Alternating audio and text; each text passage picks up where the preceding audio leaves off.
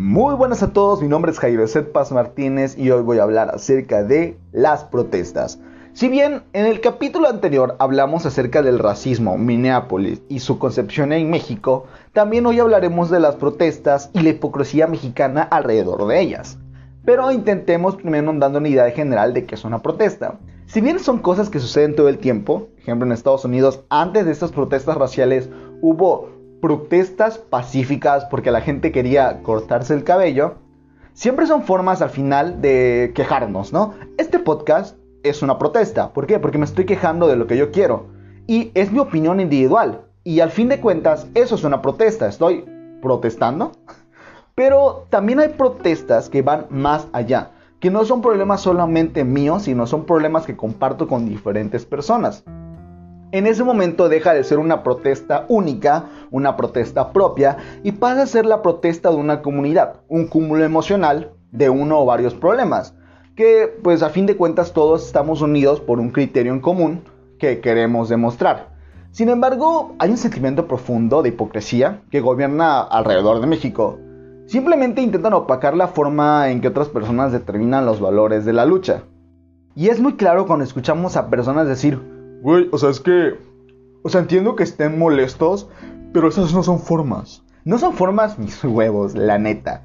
Güey, mira, afuera hay un chingo de gente siendo violentada y es muy estúpido decir, güey, la violencia solo genera más violencia. Cuando, cabrón, claramente la razón por la cual ahora misma violencia es porque ya antes la hubo por el grupo opresor.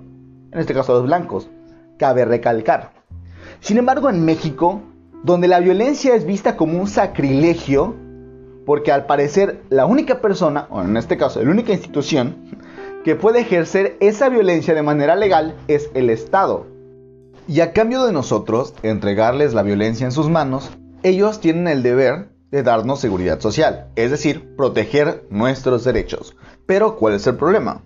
El problema aquí es que tanto la policía federal o estatal Ah, los militares y la Guardia Nacional, que pues a fin de cuentas es una institución militar, tienen el deber de seguir las órdenes de los que están arriba, haciendo que esto ya no parezca una democracia, sino más bien una jerarquía. Pero, ¿en qué momento nos toca a nosotros entrar?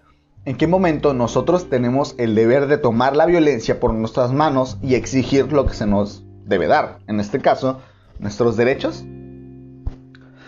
Mm, muchas de las protestas pacíficas que suceden hoy en día realmente son protestas por algo que ya se tiene. Por poner algunos ejemplos, las protestas al favor de la familia o con mis hijos no te metas, en realidad eran protestas por algo que ya se tiene. Realmente nadie se mete con tus hijos y al Chile nadie se quiere meter con tu familia, solo queremos formar las nuestras. Pero el, problema de estas protestas es que no tienen, tienen la aceptación social porque no son violentas, pero cuando otro grupo que no son ellos, que cabe recalcar que son muchas veces religiosos, expresan sus sentires, son mal vistos. Y el problema en realidad aquí no es la violencia, el problema es el odio que hay hacia los grupos. Y si no es así, dime tú por qué se volvió tendencia en Facebook hacer un perreíto con el violador eres tú, cuando todos entendíamos el contexto en que esta canción fue escrita y cantada. Porque muchas veces se critica la libre expresión del género en las marchas LGBT porque, uy, qué fea ropa, porque salen así.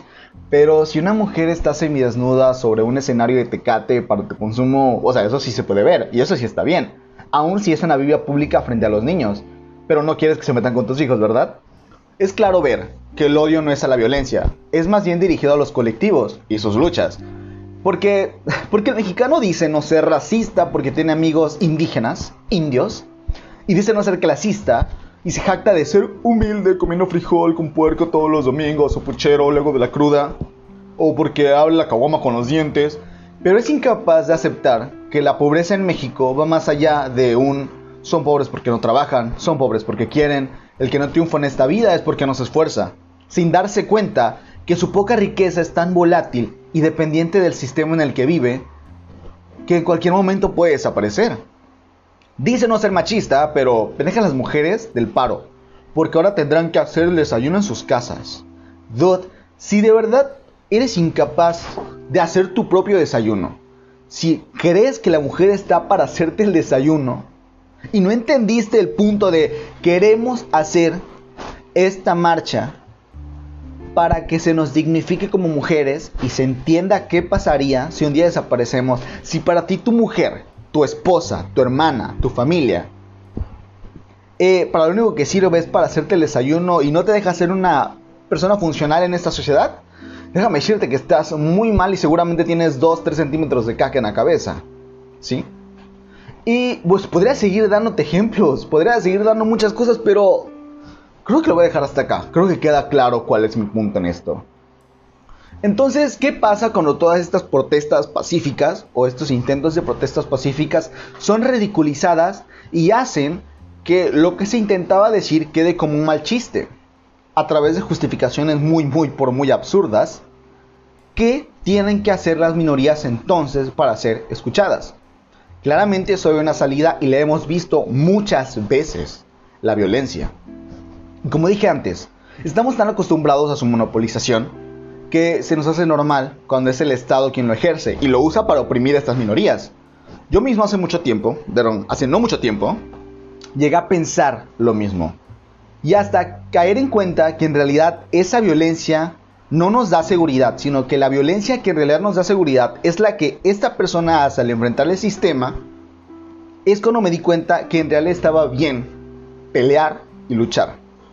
¿Qué hacer cuando los, los derechos son rechazados por esta supuesta justicia? ¿Qué hacemos cuando los biólogos son asesinados por defender la flora y la fauna de nuestros estados? ¿Qué hacemos cuando los médicos entonces son apedreados y sacados de poblaciones por la ignorancia? Cuando las mujeres sufren feminicidios y cuando la LGBTfobia es el pan diario de muchas personas. ¿Cuál es la salida entonces? ¿Pedir por favor? no lo creo. Y muchos podrán decir, pero las marchas por la familia, las marchas pro vida, las personas rezando un rosario fuera de un parlamento son formas de protestas no violentas.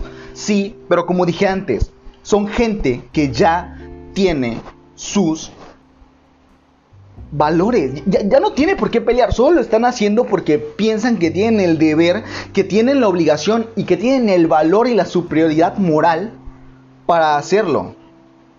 Y es verdad, ellos no están indignados. Ellos no tienen por qué luchar. A ellos no los matan de esa forma. Y podrás decirme, claro que sí los matan porque en todo México hay violencia por las drogas, por esto, por el otro. Sí, pero no los matan directamente a ellos por ser quienes son.